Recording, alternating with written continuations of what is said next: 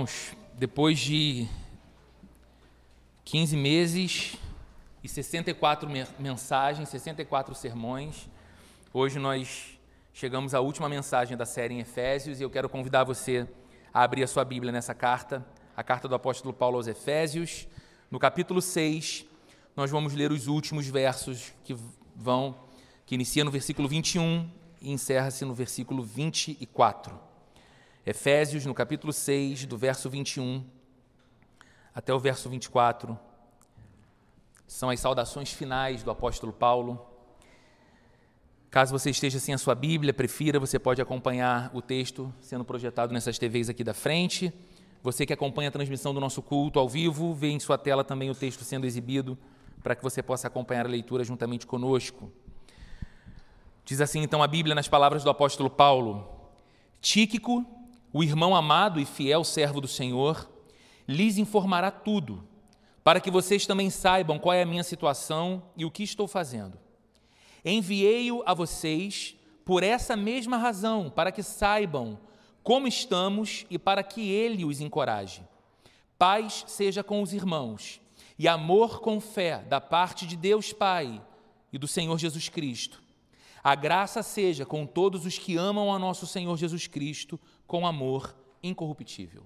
Até aqui, vamos falar com Deus mais uma vez, vamos orar. Senhor, nós somos gratos a Ti pela Tua palavra.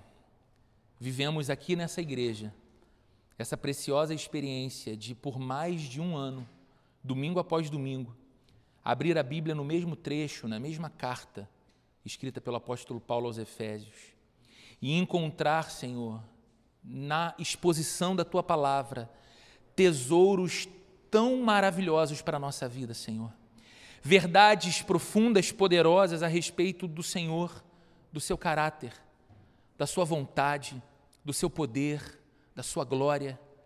E o quanto tudo isso se encontra com a nossa vida aqui, agora, com as nossas rotinas, com as nossas tarefas, com as nossas demandas, com aquilo que nos desafia a alma, com aquilo que nos apavora o coração, com aquilo que nos é apresentado como responsabilidade que nos cabe viver e fazer nessa vida. A tua palavra nos instrui, Senhor. A tua palavra, Senhor, é como diz o salmista, lâmpada para os nossos pés, ela faz o nosso caminho ser mais iluminado. Então nós te louvamos, Senhor, pela beleza e pela glória da Bíblia, da tua palavra viva e poderosa. E mais uma vez, em mais um domingo, nós estamos com os olhos, mas também com os corações expostos, abertos diante do texto sagrado. E o que nós te pedimos é que, em mais uma manhã, o Senhor nos fale ao coração, em nome de Jesus, Senhor. Que saiamos daqui alimentados pelo Senhor, nutridos no espírito, cheios de fé, cheios de alegre certeza de que o Senhor é Deus conosco e que o Senhor é Deus por nós em nome de Jesus, Senhor, cuida das nossas crianças aqui no segundo andar também, para que recebam a tua palavra, sejam edificados em teu caminho e que nós saiamos daqui alegres por esse domingo especial e por essa semana nova que inicia em Sua presença. Em nome de Jesus. Amém. Queridos, eu queria iniciar essa última reflexão da série aos Efésios fazendo uma pergunta para você. E embora você não tenha que responder essa pergunta para mim, eu gostaria muito que você pensasse a respeito dela com sinceridade em seu coração. Responda ela para você.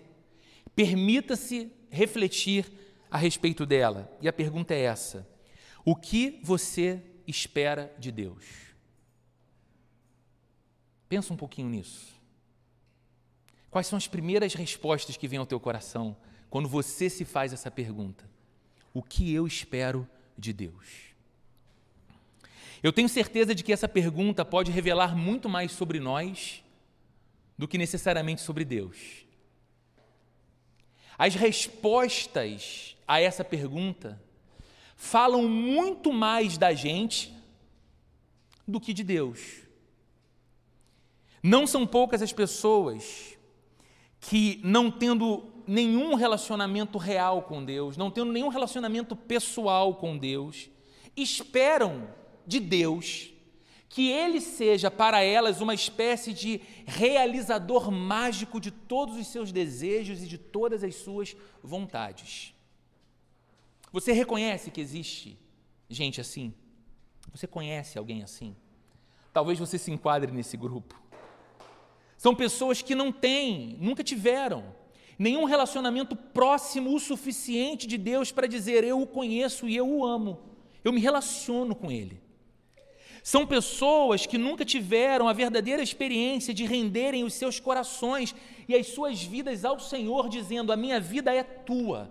Faça em mim segundo o teu querer e segundo a sua vontade. Mas são pessoas que se valem de um pseudo-direito que elas acreditam ter, de afirmar que possuem um relacionamento com Deus.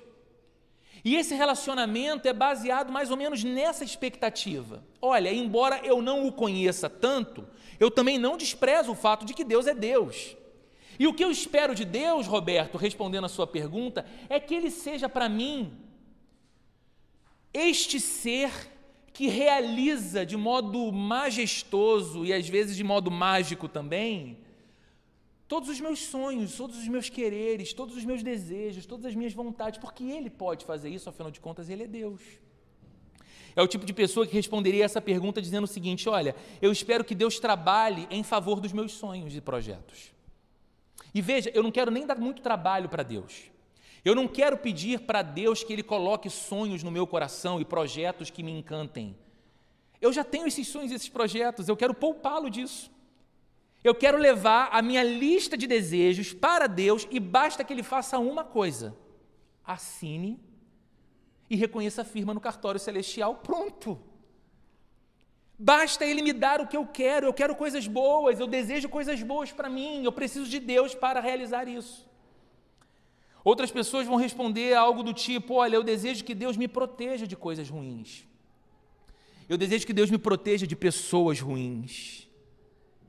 E a pessoa tem essa noção de que, embora ela não conheça intimamente a Deus, porque Deus existe, porque Ele é apresentado como um ser assim todo-poderoso, Ele pode poupar todo mundo de coisas tristes e ruins, de pessoas ruins, de pessoas mais. Outra pessoa pode responder o seguinte: olha, a minha vontade é que Deus use o seu poder para me livrar de todos os meus problemas.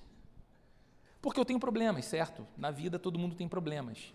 Alguns problemas me chegam eu tenho que lidar com eles, alguns problemas eu crio.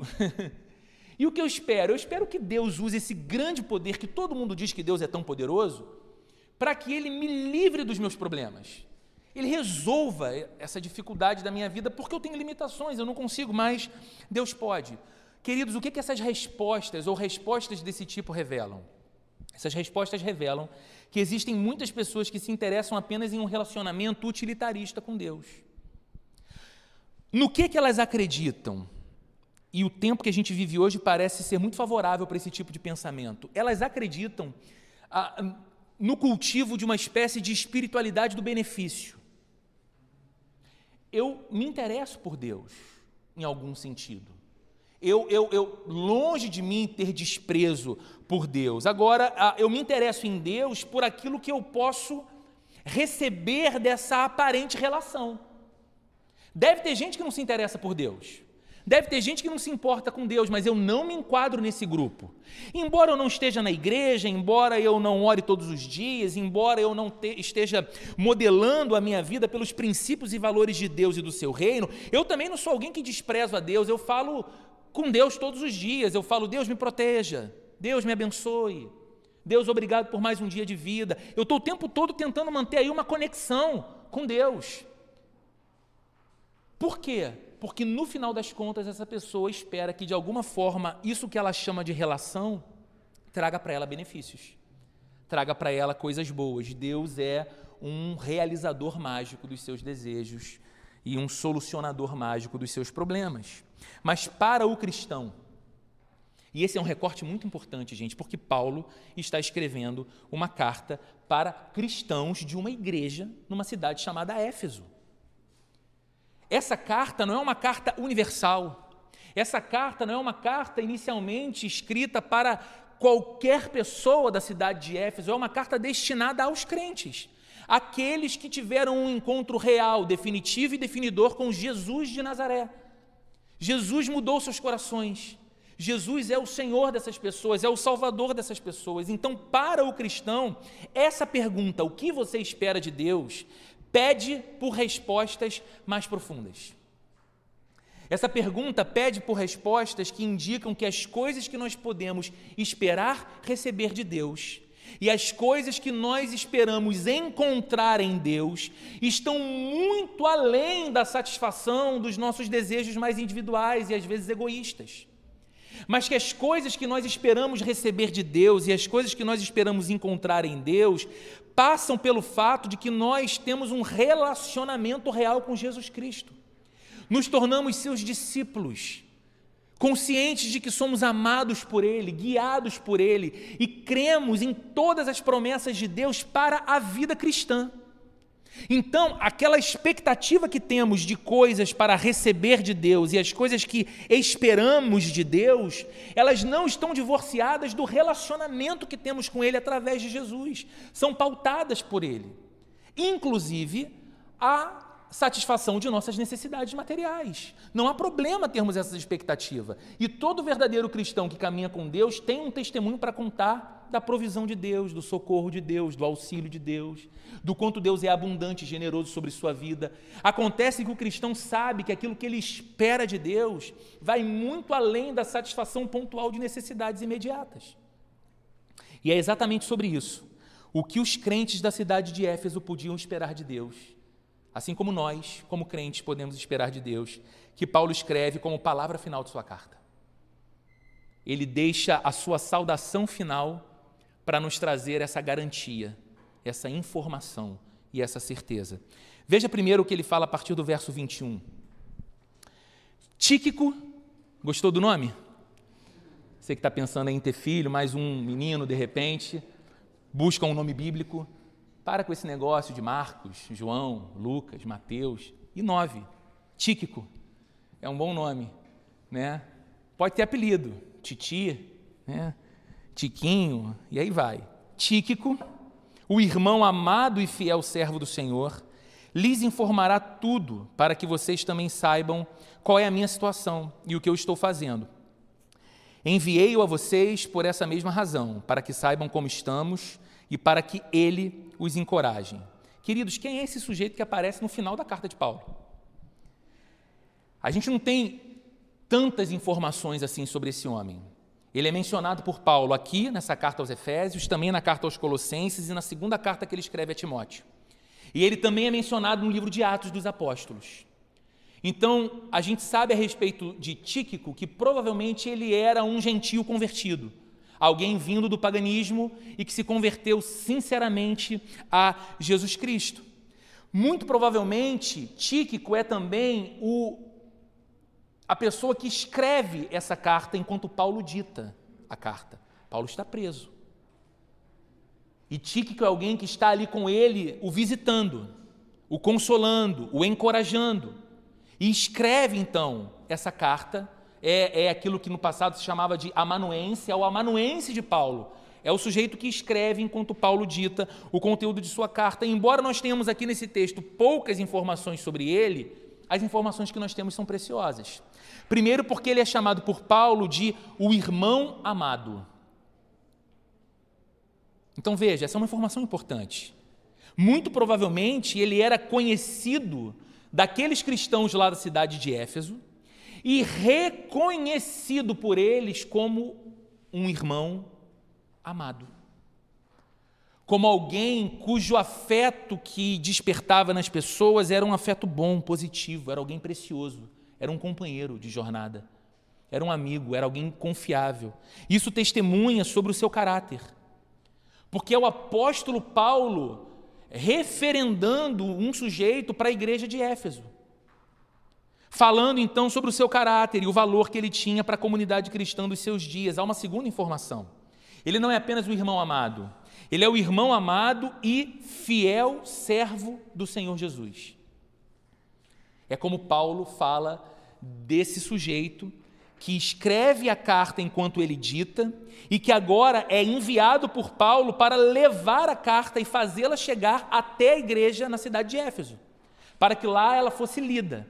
E mais do que isso, ele recebe a incumbência de Paulo de levar notícias a respeito do apóstolo para aquelas pessoas que amavam muito Paulo, oravam por Paulo e se preocupavam com o fato de Paulo estar preso.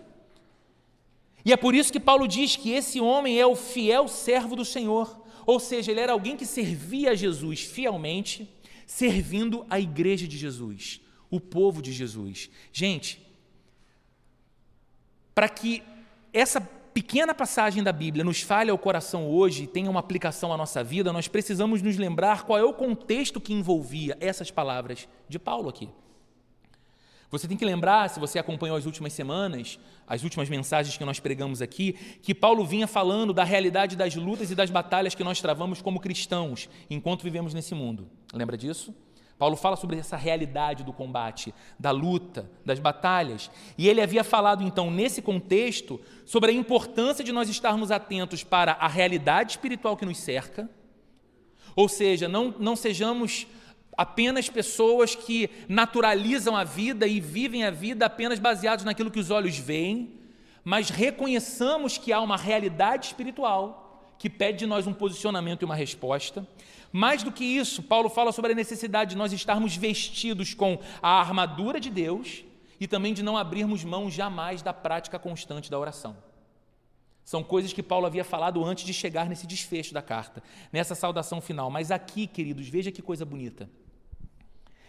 Tudo que Paulo vinha falando até então sobre a realidade da luta, da batalha, do combate, da armadura de Deus, da prática constante da oração, poderia sugerir a algumas pessoas que todo esse embate da vida nós travamos solitariamente, ou no máximo com a maravilhosa e necessária assistência de Deus. Só que no reino de Deus nós nunca lutamos sozinhos. Além de contarmos com a assistência do próprio Deus, lembre-se, Paulo diz que a armadura é de Deus, a espada é do Espírito. A oração mostra a nossa real e, e, e, diária dependência de Deus e de Sua intervenção, mas além de Deus ao nosso lado, no reino de Deus nós também contamos com a companhia de outros irmãos e outros amigos. E a vida de Tíquico aqui, nesse texto, é a prova dessa verdade. Olha só, gente, Paulo está preso, mas Paulo não está sozinho. Paulo está algemado a outros soldados romanos enquanto ele está mantido em prisão. Mas Paulo é visitado.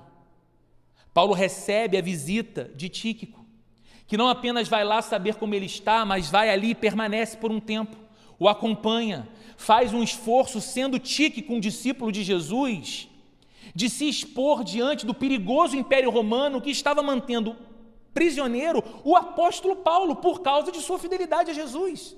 E esse homem supera qualquer medo de uma ameaça pessoal, qualquer medo de uma consequência ruim para a sua vida pessoal, para estar com o apóstolo Paulo, para ser solidário a ele, para orar com ele, para apoiá-lo naquilo que fosse necessário, para ser um instrumento importante daquilo que Paulo tinha como plano e missão. Afinal de contas, é o homem que escreve a carta enquanto Paulo dita. É o homem que vai levar essa carta até a cidade de Éfeso de volta, onde no nosso mapa está hoje a Turquia. Ele sai de lá e vai para Roma estar com o apóstolo Paulo. E agora, queridos, Paulo o envia a Éfeso. Então, olha o movimento. Primeiro, Paulo não estava só, ele recebeu o amparo de Tíquico. E agora ele se preocupa com os outros cristãos na cidade de Éfeso que estão orando por ele e preocupados com ele, aflitos com a sua condição. Então ele diz o seguinte: Olha, eu estou enviando agora para vocês Tíquico, para que de alguma maneira ele sirva para vocês de ânimo e de encorajamento, para que vocês vejam que a oração que vocês têm feito tem sido sim respondida por Deus, para que ele conte a vocês as coisas que têm acontecido aqui em Roma enquanto eu estou preso, mesmo preso, dando testemunho do Evangelho de Jesus. Paulo queria que aquele povo soubesse então tudo o que ele estava fazendo ainda que como um prisioneiro. Que a sua vida não se resumia a queixa e lamúria, mas que, mesmo detido, mesmo encarcerado, mesmo privado de liberdade, ele podia continuar proclamando o Evangelho de Jesus e ele queria que os cristãos da cidade de Éfeso fossem encorajados nessa luta que eles tinham.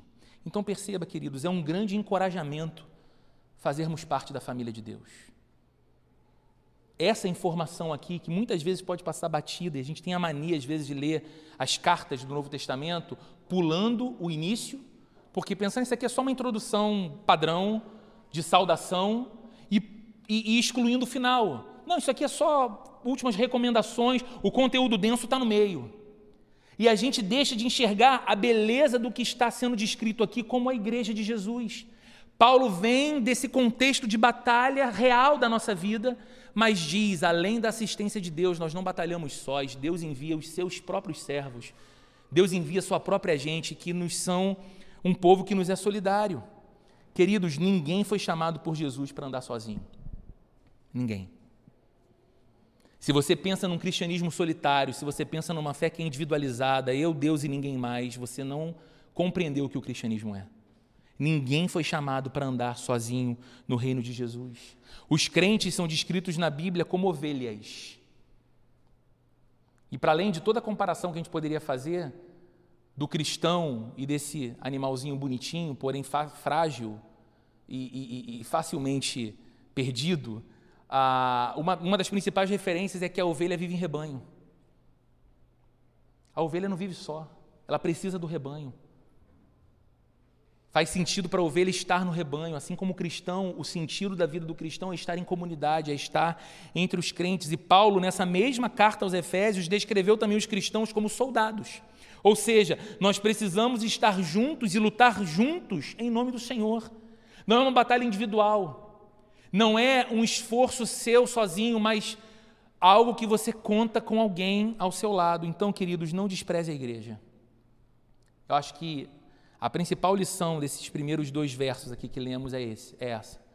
Não despreze a igreja na sua vida. Não coloque a igreja num lugar secundário no seu coração. Não coloque a igreja num lugar secundário da sua agenda. Eu sou um devedor da igreja de Jesus. Porque quando eu cheguei pela primeira vez a uma igreja, sem ter tido nenhum histórico pregresso na minha família de cristãos convertidos, sem entender qual era a dinâmica, qual era a linguagem, como que se orava, o que era a Bíblia, o que era Deus, sem entender nada, eu fui acolhido e eu fui amado por pessoas que me ensinaram, me corrigiram, estiveram ao meu lado, choraram comigo, riram das minhas bobeiras, me ajudaram a superar pecados, investiram em mim, acreditaram em mim quando nem eu acreditava em mim, porque Deus usa a comunidade, Deus usa o seu povo para nos forjar. Ninguém é feito sozinho no reino de Deus. Eu sou o resultado da vida de muita gente na minha história e na minha vida. O meu casamento é o resultado do investimento de muita gente na minha história e no meu casamento. A minha paternidade é o resultado da influência de muita gente que eu pude olhar como referência. Pessoas que sequer sabiam que eu estava olhando para elas, mas na comunidade eu percebia como amavam seus filhos, como cuidavam de seus filhos, como respeitavam suas esposas, e eu olhava e dizia: esse é o padrão de marido que eu tenho que ser. Casando aos 22 anos de idade, como eu casei minha esposa com 21, eu precisava dessas referências, e querido, queridos, foi na igreja que eu, que eu vi tudo isso. Jesus usando as pessoas da igreja. Então, não despreze a importância dela. Você está vendo aqui a história de um homem que provavelmente era um cidadão da Ásia Menor, que sai da sua localidade e enfrenta os perigos e as maiores hostilidades para visitar e estar um tempo com Paulo em sua prisão.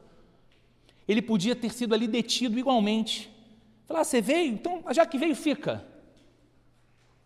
Se une aí, você não quer tanto ficar com ele, se une aí. E ele superou qualquer medo e desafio, porque a vida do Paulo importava. Porque a vida dos cristãos da cidade de Éfeso era importante, eram vidas importantes. E hoje, queridos, me apavora muito, às vezes, a percepção de que muito facilmente nós relativizamos a importância do estar em comunidade, a importância de estar num domingo de manhã como esse aqui juntos. E nós colocamos muito prontamente outros compromissos no mesmo horário na mesma agenda, como se nos fosse menos importante o estar juntos diante da Bíblia e uns com os outros em comunidade para o crescimento da nossa vida com Deus. Não despreze a importância da igreja na sua vida, mas em seguida, Paulo passa então para a bênção final. E ele deixa evidente aquilo que nós, se estamos em Cristo, podemos esperar da parte de Deus. Nessa bênção final de Paulo aqui, isso fica muito claro. Ele diz nos versos 23 e 24, veja comigo: Paz seja com os irmãos e amor com fé da parte de Deus Pai e do Senhor Jesus Cristo. A graça seja com todos os que amam a nosso Senhor Jesus com amor incorruptível. Meus amigos, são muito mais do que palavras de despedida aqui. São muito mais do que palavras finais expressando os bons desejos de Paulo para a vida dos crentes da cidade de Éfeso. Claro, é desejo, sim. Tem expressão de desejo aqui, mas é também uma oração e é também uma certeza. Paulo fala sobre quatro coisas. Ele, fala de, ele usa quatro palavras aqui. Ele fala de paz, amor, fé e graça. Certo? E ele está dizendo que essas quatro coisas são garantidas por Deus ao cristão. Ele não está dizendo, torço muito para que Deus, de modo benevolente, a despeito de toda contrariedade, derrame paz, amor, fé e graça sobre a vida de vocês. Não. Ele está dizendo o seguinte: fiquem com isso, contem com isso, esperem por isso da parte de Deus. E queridos, repare que coisa bonita. Paulo está preso em Roma. Mas porque tinha essa certeza e porque era possuidor dessas garantias, Paulo era mais rico do que o imperador. Porque o imperador contava com a força dos seus recursos naturais. O imperador contava com o respeito das pessoas que era baseado no medo de sua autoridade. E Paulo? O frágil Paulo, algemado num cárcere. Paulo era riquíssimo, porque a despeito das suas circunstâncias, ele podia dizer: O meu coração tem paz, porque a paz vem de Deus. Eu permaneço tendo a certeza de que sou amado e meu coração transborda de amor por Deus. Eu tenho fé. E o meu Deus renova a minha fé constantemente e eu conto com a graça dele. Há um favor divino sobre mim, preso ou livre, encarcerado ou em liberdade. Essas coisas me são garantidas e nós vamos tentar entender melhor o que significa cada uma dessas bênçãos que nós podemos ter como certas, se cristãos somos, da parte do nosso Deus. A primeira que ele fala é a paz. Ele diz: paz seja com os irmãos. Queridos, a paz é o resultado da obra de Jesus como nosso redentor. A paz que Paulo fala aqui não é apenas um sentimento de bem-estar. A paz que Paulo fala aqui não é apenas aquela percepção de ausência de problemas. Então você diz: olha, está tudo em paz. Hoje está tudo em paz. Essa semana aqui em casa as coisas estão mais em paz. Não é isso. Essa paz que Paulo está falando aqui tem a ver com uma posição, inclusive, é um, é um posicionamento. Jesus assumiu o lugar dos pecadores na cruz. E ao fazer isso, Jesus ofereceu perdão dos pecados. E através do seu sangue derramado na cruz, ele estabeleceu a paz entre o Deus Santo e o ser humano pecador que se rendeu ao Evangelho. Então nós dizemos que Jesus é a nossa paz por causa disso. Porque a obra que Jesus realizou foi uma obra de pacificação. Antes de Jesus, antes de Jesus vir fazer o que fez, antes de Jesus subir naquela cruz no lugar dos pecadores, nós éramos não amigos de Deus, mas seus inimigos. Nós éramos não amantes de Deus, mas seus opositores. Os nossos pecados nos mantinham afastados de Deus e nós éramos seus inimigos. Os nossos pecados mereciam juízo, castigo e punição. E Deus desviou a sua justa punição de nós e a canalizou sobre seu filho, que veio assumir o nosso lugar naquela cruz. Então, quando Paulo fala que nós temos paz e que a paz seja conosco, ele está falando dessa paz. Essa paz que vem da obra de Cristo, essa paz que nos faz olhar para Jesus como nosso redentor, como aquele que fez por nós o que nós jamais seremos capazes de fazer por nós mesmos. No entanto, essa paz transborda para além da nossa compreensão teológica. Não é só teologia. Não é só você falar e, e afirmando, eu entendi.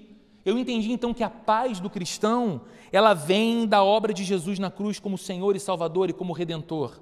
Esse entendimento transborda da nossa noção teológica e se torna real, se torna paz real no mundo real da gente, porque nós sabemos que não temos a Deus como um opositor, mas como um provedor. Nós sabemos que se estamos em Cristo, não temos a Deus como um opositor, mas como um companheiro fiel e como pai de amor Queridos, essa é a razão do cristão poder ter paz mesmo no cenário mais turbulento do viver.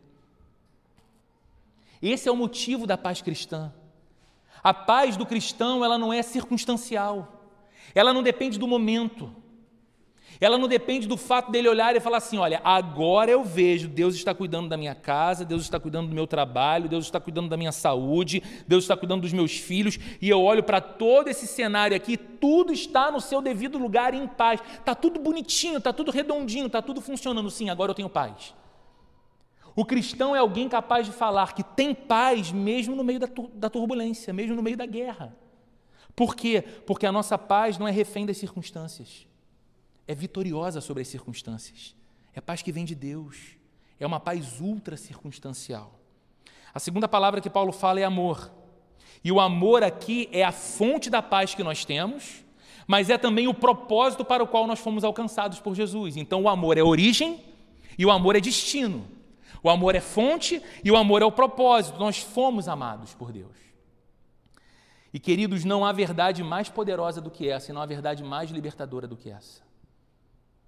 Se você é um cristão, se você está em Cristo, você foi amado por Deus, você é amado por Deus, você é amada por Deus, e isso é uma condição que não se altera mais. Por que, que eu digo que essa é a verdade mais poderosa e mais libertadora da nossa vida? Porque as pessoas nessa vida e nesse mundo vivem a buscar aceitação e amor. As pessoas vivem a buscar o reconhecimento e elas vivem a buscar a certeza de que pelo menos alguém, em algum lugar, tem por ela verdadeiro amor. E às vezes, para se sentir aceito e para se sentir amado, uma pessoa é capaz de descaracterizar a si mesmo. Porque talvez ela perceba que numa tribo específica, num grupo social específico, se ela se amoldar aquele grupo, ela vai ser inserida nele, reconhecida nele e querida por ele. Então, às vezes, a pessoa faz os maiores esforços contra a sua própria personalidade para, em algum lugar, em algum ambiente, por algumas pessoas, receber uma comunicação de amor. E aí, quando ela percebe que pessoas mudam e que pessoas podem nos frustrar, e que a expectativa de amor que projetamos receber de alguém não é necessariamente a medida de amor que recebemos desse alguém, essa pessoa se sente vazia outra vez. E quando a gente olha para o Evangelho, o Evangelho nos faz uma afirmação. Deus nos viu desde toda a eternidade, exatamente como nós somos, fazendo exatamente o que fizemos, o que fazíamos e o que fazemos hoje. E desde toda eternidade, nos vendo como éramos, sem nenhuma atração aparente aos seus olhos, Ele nos quis e Ele nos amou e decidiu nos amar e enviou seu Filho para uma obra de amor e de resgate a mim e a você, quando nós cremos nisso. Essa é a verdade mais poderosa que nos define. E você passa a dizer: Eu posso ser muito bem sucedido profissionalmente, não é a minha profissão que me define. Eu posso ser muito reconhecido no meu círculo social, não é a minha vida social que me define em última análise. Eu posso ser um marido amado pela minha esposa, um pai amado pelos meus filhos, mas não é essa realidade familiar que mais me define. Eu posso ter um ministério de êxito, eu posso de êxito, eu posso ter, eu posso ser um pastor que as pessoas amam, gostam de ouvir e consideram fiel a Jesus Cristo. Não é o ministério pastoral que me define. O que define um cristão? Ele foi amado desde toda a eternidade por um Deus que tinha todos os motivos para não amá-lo. Essa é a identidade final do cristão. Apesar da nossa completa falta de méritos diante de Deus, Ele nos amou. E, de acordo com a Bíblia, Ele nos amou antes mesmo de criar o mundo. Se você está em Cristo, a sua vida está envolvida no amor de Deus. A resposta à pergunta que estamos fazendo é: o que podemos esperar de Deus?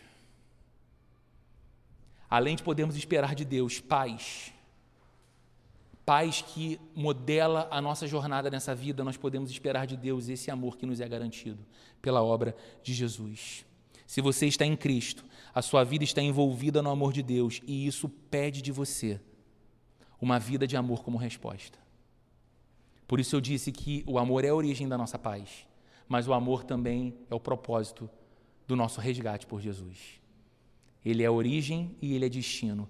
Por isso, queridos, é tão estranha a ideia de um cristão que não ama.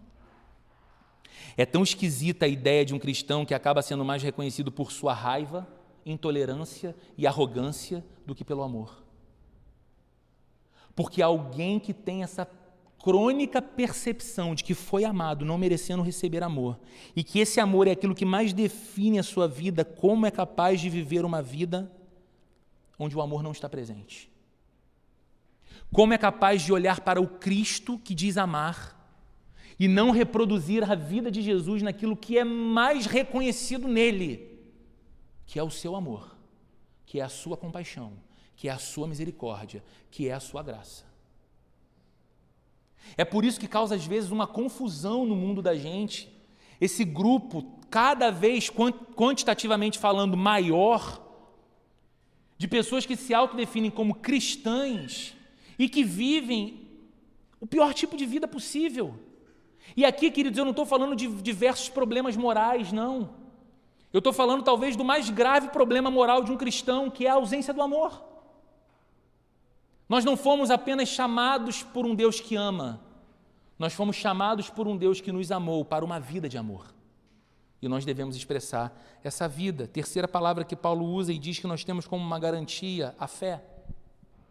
A fé é essa outra dádiva de Deus que nós podemos contar, que você pode esperar. E é interessante que você pode falar assim, mas Roberto, eu vou esperar fé de Deus, não sou eu que tenho que ter fé em Deus? O próprio apóstolo Paulo, nessa carta aos Efésios, e a gente passou por isso algum momento no passado, ele diz que a fé não vem de nós. Que a fé que nos permite crer em Jesus Cristo como nosso Senhor e nosso Salvador, a fé que coloca os nossos pés fincados no reino de Jesus e nos faz viver uma vida interessada em agradar a Deus e ser para a glória de Deus, essa fé não é gerada por nós mesmos. Ela é um dom de Deus ela é uma graça divina. Nós recebemos a fé como um presente de Deus. E fé, queridos, não é mero pensamento positivo. Eu tenho fé. Ah, a pessoa está dizendo ela, ela é muito otimista. Não, não é isso. A fé que a Bíblia fala é confiança em Deus. É confiar em quem Deus é. É confiar no caráter que Ele tem. É confiar em cada uma de Suas promessas garantidas a você e a mim na Bíblia. Deus, queridos, persevera em nós de tal maneira que a nossa fé é renovada por Ele. É por isso que você pode orar pedindo para Deus aumentar a sua fé. E ela cresce. É por isso que você pode orar pedindo para que Deus proteja a sua fé, para que você não a perca. E Ele a protege. É por isso que você pode orar no meio da circunstância mais difícil, dizendo: Senhor, não deixa meu coração amargar. Nem que eu perca, Senhor, a minha confiança em quem o Senhor é a confiança no caráter que o Senhor tem, a confiança de que as suas promessas são reais e se cumprirão em minha vida, porque o Senhor não é homem para que minta, nem filho do homem para que se arrependa, é o que diz a Bíblia. E você ora assim e Deus preserva a sua fé, porque é do interesse do Senhor que você a tenha. Ele te deu, ele preserva ela em você. Então nós podemos contar, queridos, com fé. E eu vou dizer para você uma coisa: que bênção é poder ter uma fé viva e real num mundo como que a gente vive hoje. Que bênção é você poder cruzar a sua história dizendo: Eu tenho a Deus e eu confio nele. Venha o que vier, levante-se o inferno contra a minha vida. Eu não deixo de crer no Senhor, que é comigo e que é por mim. Quarta e última palavra que Paulo usa como algo que nós temos como uma garantia de Deus se somos cristãos é a graça. Paz, amor, fé, e graça. Queridos, a graça é a razão da vida cristã. A graça é o motivo da vida cristã. E a graça é também uma companheira constante da nossa jornada cristã.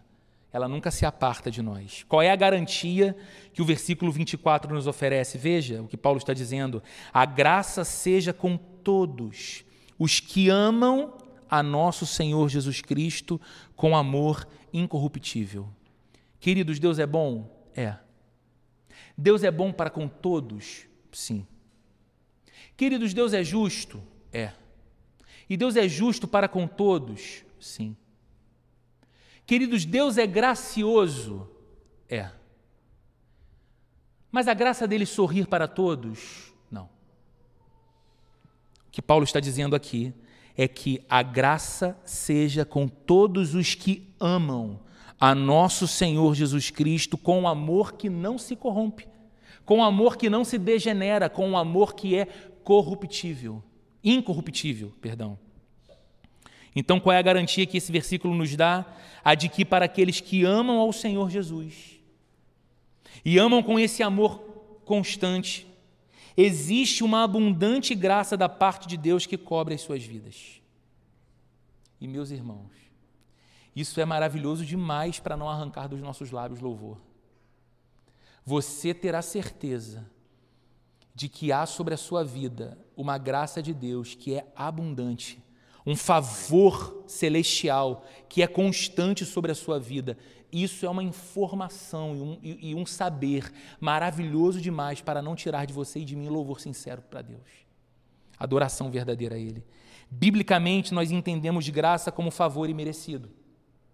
É o fato de Deus sorrir para nós quando poderia justamente nos desprezar como uma resposta ao nosso desprezo por Ele. Isso é graça. Deus decidiu nos ser favoráveis. Deus decidiu sair do lado de lá quando nos era contrário por conta dos nossos pecados.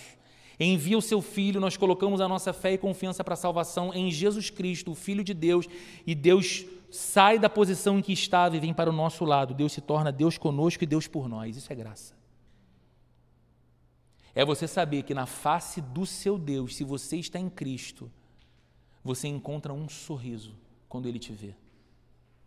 E esse sorriso não é porque você vive a vida mais perfeita e agradável a Deus que você consegue viver. Embora o seu chamado seja buscar sinceramente essa vida. Ele sorri porque ao olhar para você, ele vê o filho dele morrendo e ressuscitando por você. E isso é maravilhoso. Então, repare, queridos, a dinâmica que a Bíblia nos apresenta aqui. Nós fomos alvos de um eterno e poderoso amor. Esse amor nos leva a amar como resposta, de modo que o nosso amor por Jesus cresça de modo constante e intenso, ao invés de diminuir e de se corromper. O nosso amor por Cristo, à medida que o tempo passa, ele cresce, ele deve crescer. E nós devemos estranhar muito quando o tempo avança e o nosso amor por Jesus diminui, e o nosso interesse por Jesus diminui. E à medida que isso acontece, à medida que nosso amor por Cristo cresce, nós podemos ver claramente que a graça de Deus está sobre nós. Queridos, fica cada vez mais nítido a graça de Deus sobre nós, que Ele está conosco, que Ele é por nós, que Ele está ao nosso lado, que Ele conduz a nossa vida com mão forte, que Ele nos livra do maligno, que Ele nos abriga debaixo de Suas asas, como diz o salmista. E isso é graça. Então, queridos, eu concluo essa mensagem de hoje voltando agora para a mesma pergunta que eu fiz no começo para você. O que você espera de Deus? Se você é um discípulo de Jesus, se você é alguém que está em Cristo, eu posso te afirmar, à luz desse texto, aquelas coisas que você pode, como garantia, esperar de Deus. E mais uma vez, isso aqui é algo circunscrito àqueles que colocaram seu coração e a sua confiança em Jesus. A má notícia que eu tenho para você que me ouve e a sua vida não está em Cristo é que, biblicamente falando, se você está fora de Jesus, o que você pode esperar de Deus é condenação por causa dos seus pecados. É por isso que você tem que correr para Cristo. É por isso que eu falo aqui muito mais do que sobre religião ou sobre igreja, eu falo de um encontro real e transformador com Jesus Cristo, que é Senhor e Salvador, que já veio oferecer o perdão dos seus pecados e a salvação. E você precisa colocar o seu coração nele. Mas se você é um discípulo de Jesus e está em Cristo, você pode esperar paz da parte de Deus. O mundo se encontra tenso. A sociedade parece cada vez mais agitada. Os tempos se apresentam mais difíceis bem diante dos nossos olhos. Algumas ameaças da vida real apavoram você. Algumas coisas tentam assaltar o seu coração. Você pode esperar que Deus derrame dos céus diretamente em seu coração aquela paz que a Bíblia diz que excede a todo entendimento humano. Você pode esperar, mesmo que no meio do caos, que a paz de Deus inunde o seu coração, a paz que é fruto da certeza de que Deus está ao seu lado, de que Ele é o seu ajudador, de que Ele é seu Pai, de que Ele não perdeu e nem jamais perderá o controle da sua vida e o governo desse mundo. E isso coloca no teu coração a paz. O mundo se agita do lado de fora, as ondas são violentas e você, assim como Jesus no texto bíblico nos diz que estava na popa do barco, dormindo, você é capaz de descansar, mesmo na tribulação, por causa da paz que excede a todo entendimento humano. Se você está em Cristo, você pode contar com o amor de Deus por você. E queridos, nós vivemos numa época em que muito se fala sobre o amor e pouco se ama. Não é verdade? Os laços que unem as pessoas parecem cada vez mais finos e cada vez mais frágeis. Mas o crente sabe que é amado. O crente sabe que é amado com um amor que não sofre, sofre variação. Deus te ama. E o amor de Deus por você não pode diminuir. Você sabia disso? Às vezes as pessoas têm aquela sensação, né? Não, poxa, o domingo foi tão bom, eu orei, eu estava no culto, depois eu tive uma, um resto de domingo assim muito tranquilo. Aí na terça-feira foi brabo, foi uma luta, meu coração já ficou pesado de novo. No domingo, com certeza Deus me amava mais do que na terça. Sabe por que, a gente faz isso? Porque a gente projeta em Deus o nosso jeito de amar. E a gente foi criado num mundo baseado na lógica do mérito. Eu faço por merecer amor e você me ama. E quando eu te amo, o que, eu espero que você me devolva? Oh, eu espero que você me devolva amor. Eu te trato com gentileza, eu espero que você seja gentil comigo. Eu te trato com generosidade, eu espero que você seja generoso comigo. E aí a gente, vivendo nesse mundo e nessa lógica, projetamos para Deus o mesmo princípio. Só que a gente é sincero e a gente diz: bem, eu não amo a Deus perfeitamente. Meu coração não arde de amor por Ele 24 horas do meu tempo, então não é possível. No domingo, quando eu canto, que eu me emociono, que eu levanto a mão, que eu ouço o pastor falando 50, 55 minutos com atenção, e eu vou para casa até pensando naquilo, naquele domingo Deus me amou mais, mas na terça-feira, na quarta-feira, esse amor já diminuiu, querido. Se você está em Cristo, o amor de Deus não pode sofrer mais variação, é um amor perfeito. Ele não vai te amar menos, e Ele também não pode te amar mais. É a medida perfeita do amor, o amor de Deus por nós. Esse amor é uma segurança é, é a nossa identidade, é aquilo que nos define. Ao mesmo tempo, como eu disse, é esse amor que nos chama a refletir a vida de Deus no mundo. Como é que a gente reflete a vida de Deus nesse mundo? Amando, buscando uma vida de amor. Terceiro, se você é um discípulo de Jesus, você pode contar com a fé que vem de Deus. Quando a vida parece ter o poder de nos desanimar e nos abater, nós podemos contar com a fé a confiança certa de que Deus é real, de que o seu caráter é inquestionável, ele é santo, ele é justo, ele é todo-poderoso, ele é sempre bom, as suas promessas são reais e ele mantém as suas promessas. Ele mantém as suas promessas. Nós jamais andamos sozinhos nessa vida, queridos, pelo contrário, nós podemos contar com a assistência de Deus e com o amparo dele. E como eu disse, que bênção é poder viver nesse mundo tendo uma fé que é real. Que bênção é poder viver nesse mundo sabendo que você dobra os seus joelhos, fecha os seus olhos e ora, e aquilo ali não são palavras soltas ao acaso, ou um tipo de bilhete que você coloca dentro de uma garrafa e solta no oceano celestial para que alguém encontre e alguém leia. Não, a sua oração é dirigida a um Deus que tem os olhos atentos àquilo que você fala. Os olhos atentos ao seu coração, um Deus que te ama e Ele próprio nutre o teu coração de fé e de confiança em quem Ele é.